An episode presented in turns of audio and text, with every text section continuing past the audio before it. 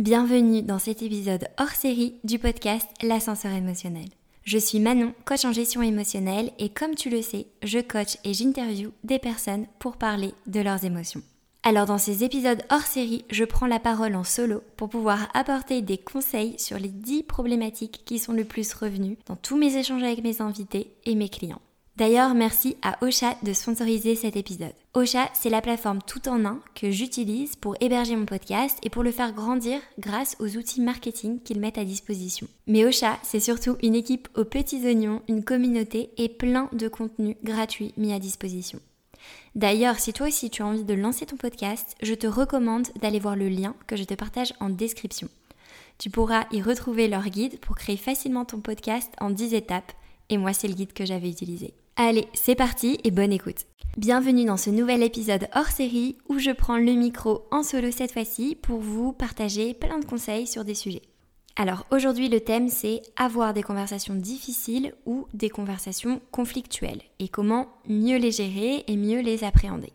Quand on parle de conversations difficiles ou de conversations conflictuelles, souvent on perçoit une situation avec quelque chose de très combatif et avec une vision binaire on se dit, ben, si j'ai une conversation difficile, il y a un perdant qui se fait écraser et un gagnant qui repart l'ego gonflé. Je fais exprès de grossir les traits, mais pour montrer cette vision binaire d'un résultat d'une situation conflictuelle ou d'une conversation difficile.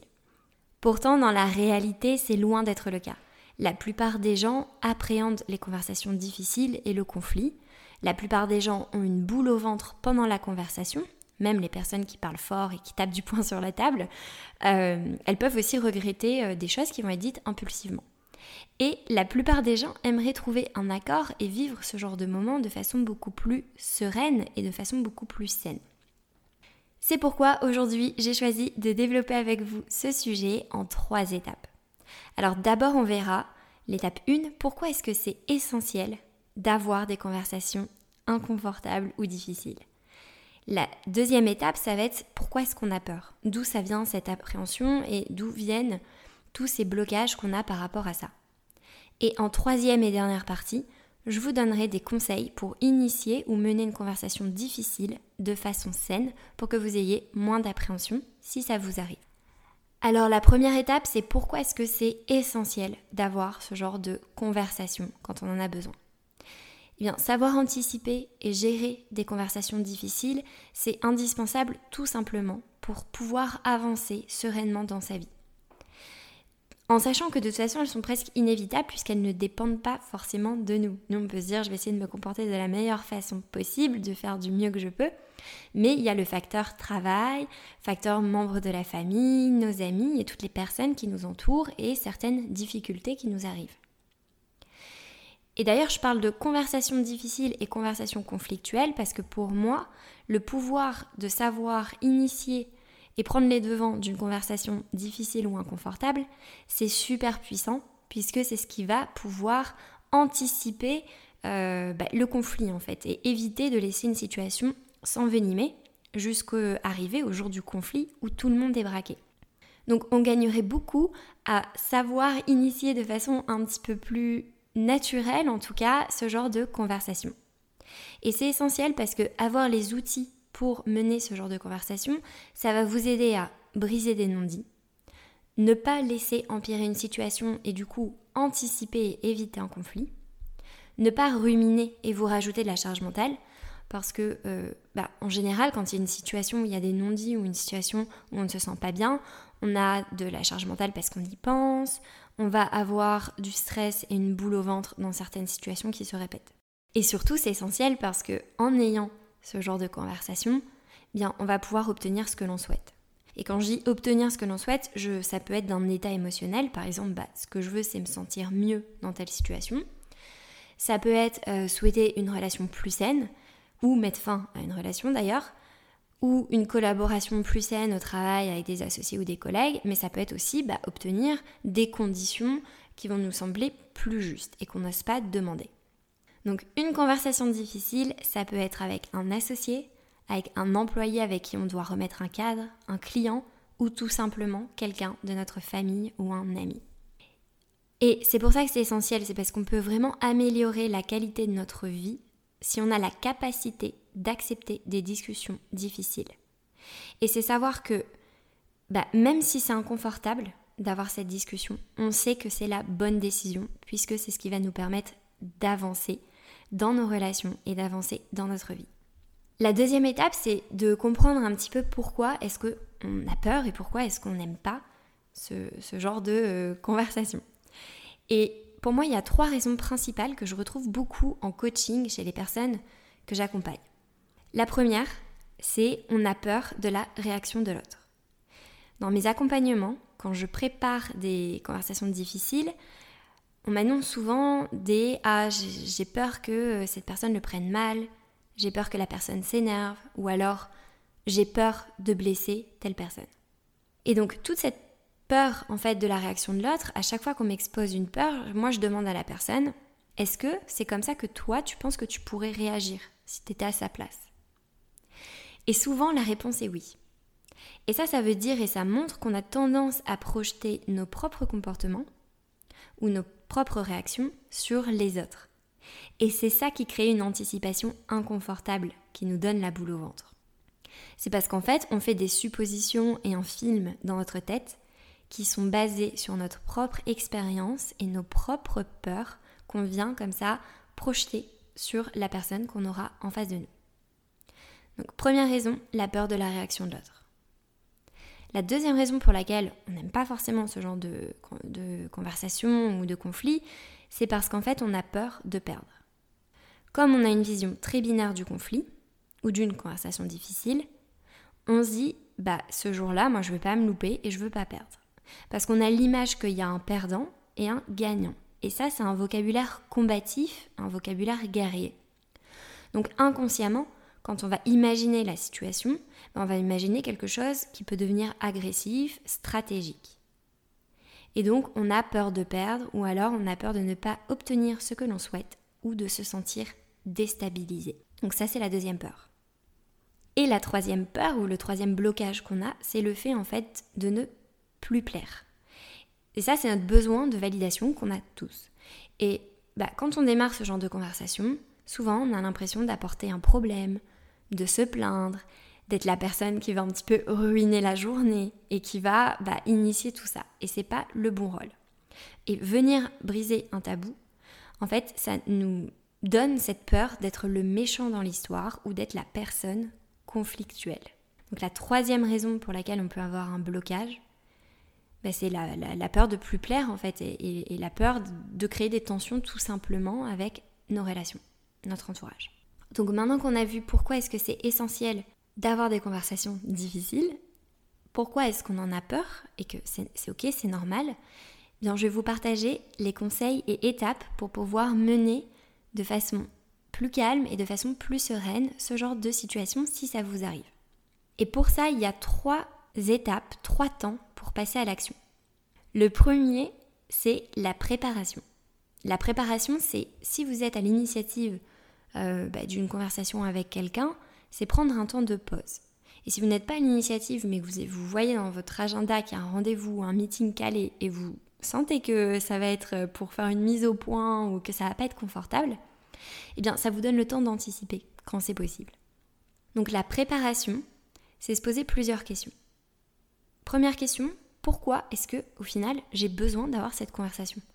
Pourquoi est-ce que même si c'est inconfortable, je sais dans le fond que je dois avoir cette conversation Et là, en fait, vous pouvez lister de toute façon tout ce qui est déjà impacté dans votre vie de façon peut-être que vous ressentez négative. Par exemple, bah euh, j'ai une boule au ventre parce que euh, je m'entends pas avec telle personne au travail et puis on n'arrive pas à avancer sur nos dossiers ensemble où j'ai l'impression de marcher sur des œufs à chaque fois que je vais avoir une conversation un peu personnelle avec ce membre de ma famille ou un ami ou mon partenaire de vie. Voilà, donc venir un petit peu cartographier tous les impacts que ce manque de clarté ou en tout cas le fait de ne pas régler une situation a sur votre vie.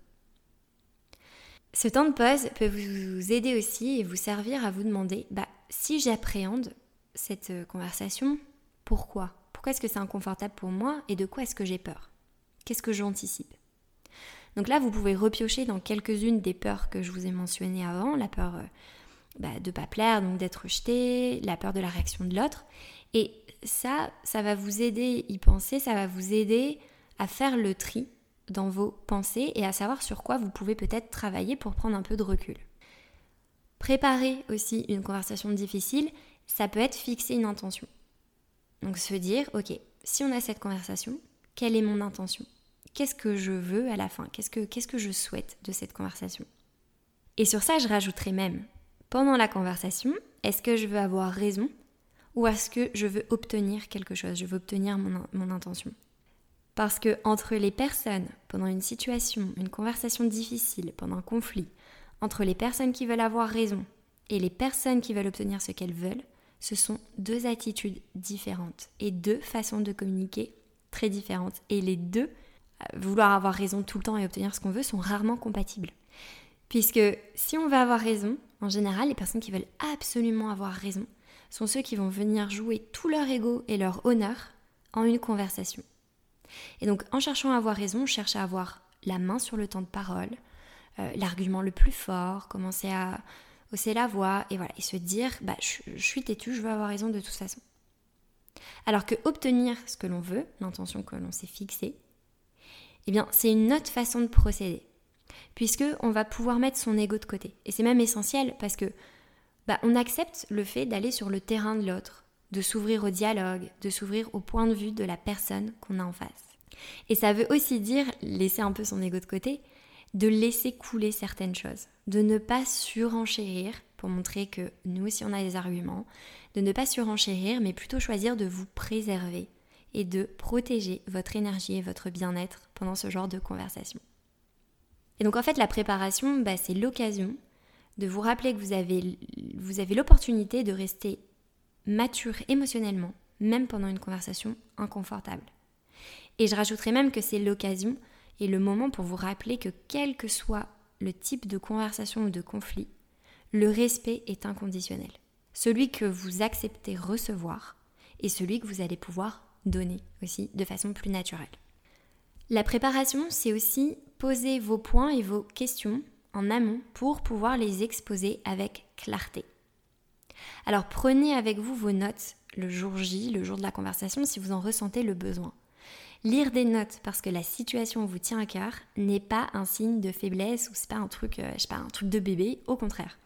Vous pouvez même le verbaliser et dire bah, cette conversation, elle est importante. Du coup, j'ai préparé quelques points, comme ça, je suis sûre que c'est clair et puis on peut checker ensemble. Donc au final, préparer l'échange est le meilleur moyen de réguler vos émotions le jour J si vous en avez l'opportunité. Et vous pouvez même faire l'exercice de dire qu'est-ce que je peux contrôler le jour J et qu'est-ce que je ne pourrais pas contrôler? Pour venir contrebalancer toutes les peurs et les anticipations qui sont liées à la peur du conflit, la peur de conversations difficiles. Donc par exemple, qu'est-ce que je peux contrôler? Ben, euh, La façon avec laquelle je vais parler, l'intention que je me suis fixée, les points que je vais communiquer, la demande que je vais formuler, et me rappeler euh, bah, que le respect est inconditionnel. Ça, moi, je peux le contrôler. Et par exemple, dans le cas du respect, c'est dire que ben, à tout moment, vous pouvez mettre fin à une conversation si vous sentez que le ton n'est plus approprié ou ne vous convient pas. Vous n'êtes pas obligé de subir. Et qu'est-ce que je ne peux pas contrôler? Les émotions et l'attitude de l'autre, les freins et objections de l'autre, ou la finalité et le résultat de la conversation. Donc ça, c'était pour la partie préparation. On voit qu'il y a quand même plusieurs étapes et questions à se poser qui peuvent nous aider à y aller beaucoup plus apaisé et de se sentir aussi préparé le jour J. Après, il y a le fait de démarrer la conversation et pendant la conversation. Alors, appréhender la conversation, c'est normal. Et d'ailleurs, vous pouvez partager votre ressenti et partager votre intention. Vous parlez à quelqu'un d'humain avec des émotions en face et rappelez-vous que cette personne a peut-être la même boule au ventre que vous. Alors, pour conditionner positivement l'échange euh, vers quelque chose de bienveillant, vers une résolution, vous pouvez verbaliser honnêtement votre intention. Par exemple, dire J'ai programmé ce point pour te faire part de quelque chose qui me tracasse ou d'une situation que j'aimerais améliorer. Euh, ou alors, on va avoir une conversation. Elle va être difficile, peut-être inconfortable, mais mon intention à l'issue de cette conversation, c'est qu'on puisse travailler de nouveau ensemble sur des bonnes bases. Et vous pouvez même faire un pas vers l'autre, de vous savez, quand on arrive dans une conversation et que les deux personnes elles sont crispées et on se dit quelle est la première qui va dégainer le premier argument, eh bien vous pouvez être à l'initiative de faire un pas vers l'autre personne. Et c'est des gestes, ça être par exemple proposer d'avoir une conversation dans un lieu neutre ou dans un lieu que la personne aime bien. Proposer est-ce que tu veux un café, est-ce que tu veux quelque chose pour qu'on soit bien pendant l'échange? Voilà, vous avez la possibilité de créer un climat bienveillant juste par les petits gestes et par les petites attentions que vous pouvez apporter. Alors, après, pendant l'échange, vous pouvez verbaliser clairement ce que vous attendez. Ne pas tourner autour du pot ou ne pas arrondir tous les angles et que la personne au final elle soit complètement perdue. Et c'est en ça que la préparation en amont vous aura aidé. C'est avoir de la clarté dans ce que vous allez pouvoir demander ou communiquer. Et une autre méthode, c'est de ne pas être dans l'accusation générale. Par exemple, ben, ok, t'es tout le temps en retard, ou tu fais jamais ci, tu fais jamais ça. Lors de la prise de parole, il y a la communication non violente que vous pouvez utiliser. La communication non violente, c'est une trame hyper concrète en quatre étapes. Donc d'abord, c'est nommer les faits sans jugement. C'est votre observation. Par exemple, je sais pas, on imagine deux associés qui avaient programmé un meeting à une date. Euh, nous avions, donc c'est dire, bah, on avait programmé un meeting à telle date, telle heure, tu l'as annulé au dernier moment. La deuxième étape, c'est exprimer vos sentiments et vos émotions qui sont déclenchés par cette situation, en utilisant le jeu. Eh bien, quand il s'est passé ça, je ne, me je suis pas sentie en cohésion d'équipe euh, d'associés, ou je ne me suis pas sentie respectée, ou je n'ai pas senti que mon temps avait de la valeur. Et associer, la troisième étape, c'est associer vos sentiments à vos besoins ou à vos valeurs pour que la personne en face de vous comprenne.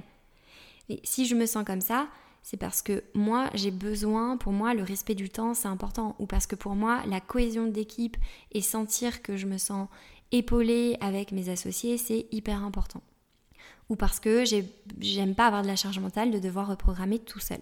Donc là, vous allez corréler votre sentiment à au besoin ou à la valeur que vous avez en vous qui a fait que vous vous sentez comme ça. Et la dernière étape, c'est de dire, de formuler une demande concrète et une demande qui est négociable pour l'autre personne. Donc, par exemple, ben, est-ce que tu serais d'accord qu'on mette en place un système où quand on cale des meetings, on dit qu'ils sont prioritaires et 24 euh, heures à l'avance, on ne l'annule pas, ou la personne qui l'annule se charge de reprogrammer un meeting et d'envoyer avec le plus de temps possible euh, une autre invitation? Ou est-ce que tu es prêt à t'engager sur que on bloque toutes les semaines, tel jour, telle heure Comme ça, on sait en avance et c'est prioritaire. Peu importe. Et c'est venir formuler la demande et laisser à la personne le temps de comprendre les enjeux. Et en fait, c'est ça aussi dans les conversations difficiles ou un petit peu de conflit, c'est que on n'est pas obligé d'avoir tout de suite une réponse ou tout de suite une, euh, une solution. Donc il faut laisser de l'espace et laisser du temps pour être sûr aussi que la personne en face de nous, elle comprenne pourquoi est-ce qu'on se sent comme ça et quelle est notre intention et qu'est-ce qu'elle peut faire elle aussi. Et la meilleure façon aussi de, conclure ce type de conversation, c'est justement bah, de demander à la personne, toi maintenant comment est-ce que tu te sens, euh, qu'est-ce que tu as compris?